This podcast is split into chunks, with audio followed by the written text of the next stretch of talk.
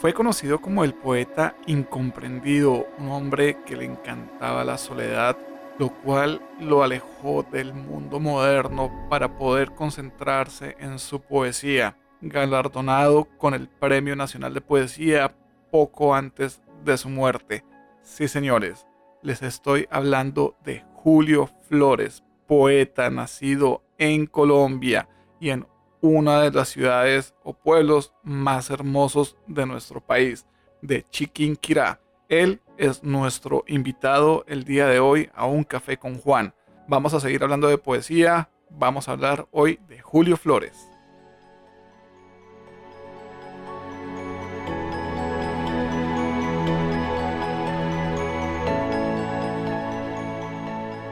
Tú no sabes amar ¿Acaso intentas darme calor con tu mirada triste? El amor nada vale sin tormentas, sin tempestades, el amor no existe.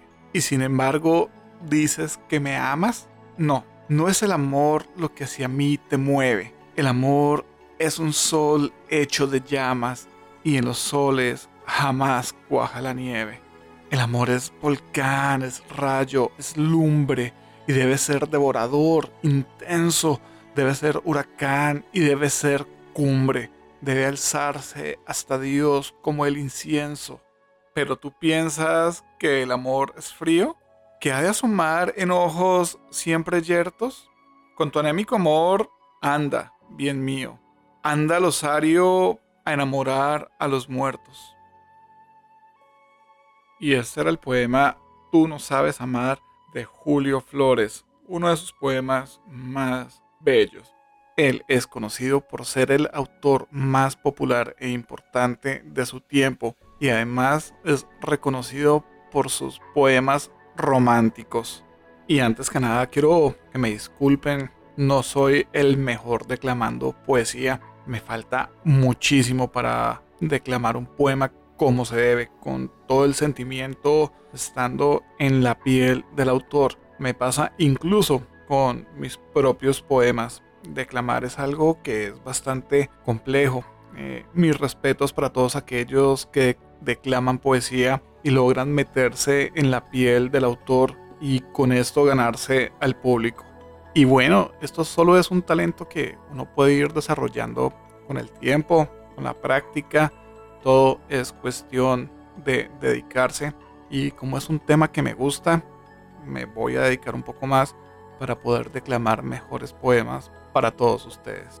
Y a todas estas quiero invitarlos también a que si ustedes tienen algún poema escrito o les gustaría que saque algún poema o algún poeta en particular aquí en mi podcast, me lo dejen saber. Con muchísimo gusto lo puedo recitar me lo pueden enviar por Instagram o también me lo pueden dejar saber por TikTok o por Facebook.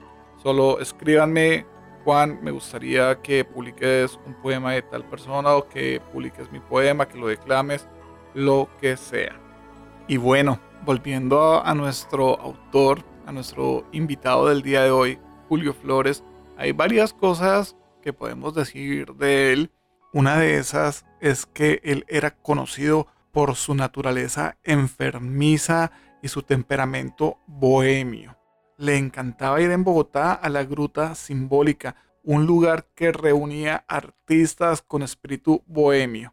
También podemos decir que él pasó algún tiempo en Caracas y fue declarado ciudadano de honor. En México y Madrid también estuvo como agregado a la legación de Colombia en España. También, como les contaba al principio, Julio Flores nació en uno de los pueblos más hermosos de Colombia.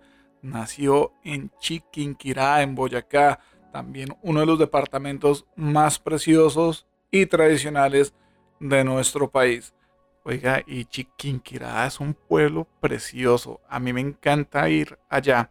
Es un pueblo muy tradicional porque es muy religioso, pero de allá también están muchos de nuestros campesinos, ya que Chiquinquirá queda en el departamento de Boyacá.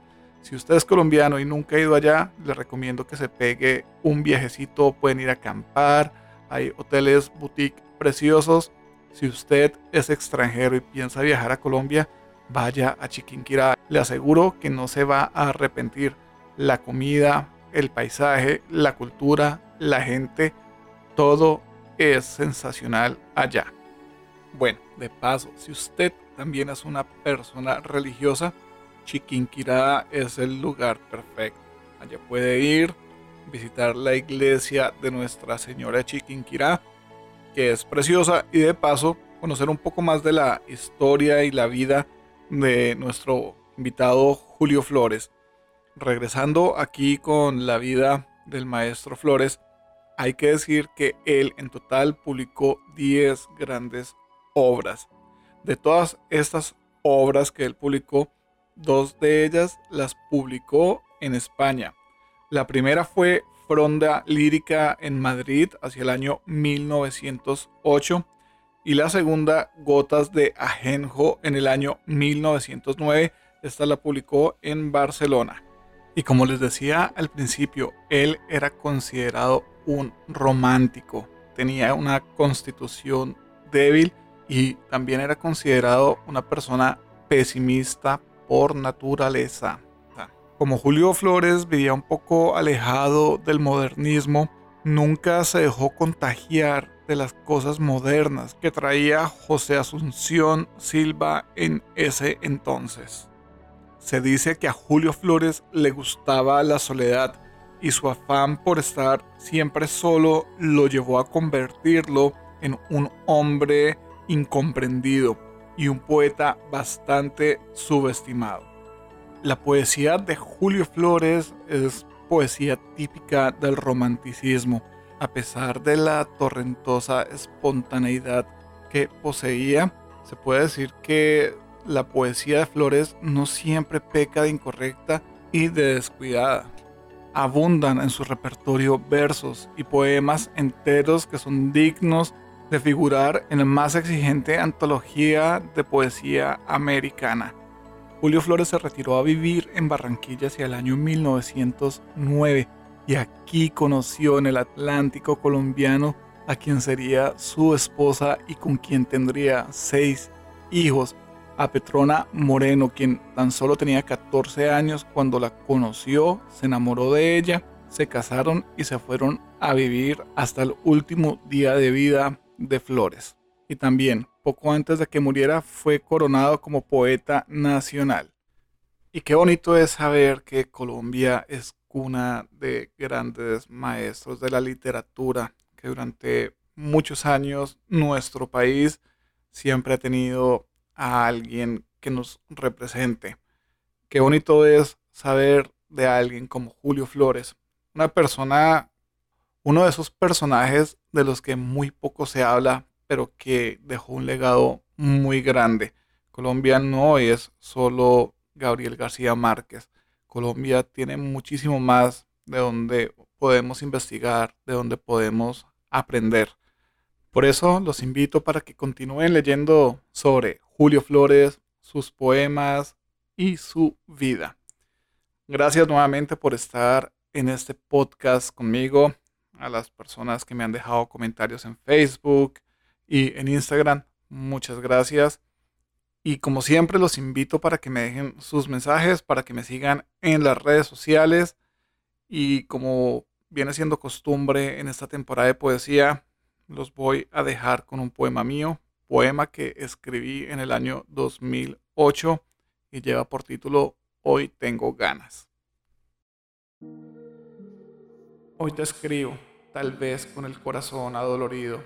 Tengo unas ganas leves de llorar. Mi alma quiere salir a volar y mi boca solo te quiere besar. Mis manos te quieren moldear. Mi cuerpo a tu lado quiere estar. Mi mente se quiere desconectar y mis ojos aún quieren llorar. Llorar es a veces tan fácil. Amar es a veces difícil pero a veces es lo contrario. Llorar es tan difícil, amar es tan fácil. Es mejor cerrar los ojos y pensar que no estás. Hoy te escribo porque quiero llorar, porque tal vez ya no te quiero amar más, porque sé que por siempre te voy a adorar, pero mis lágrimas aún no quieren brotar. Hoy te escribo porque te quiero descubrir. Quiero saber que tu alma es para mí y si mis lágrimas no quieren brotar, mis ojos se lastimarán porque no sé si te quiera ver más. Hoy te escribo con ganas de llorar, queriéndote amar, queriéndote besar, queriendo contigo siempre estar.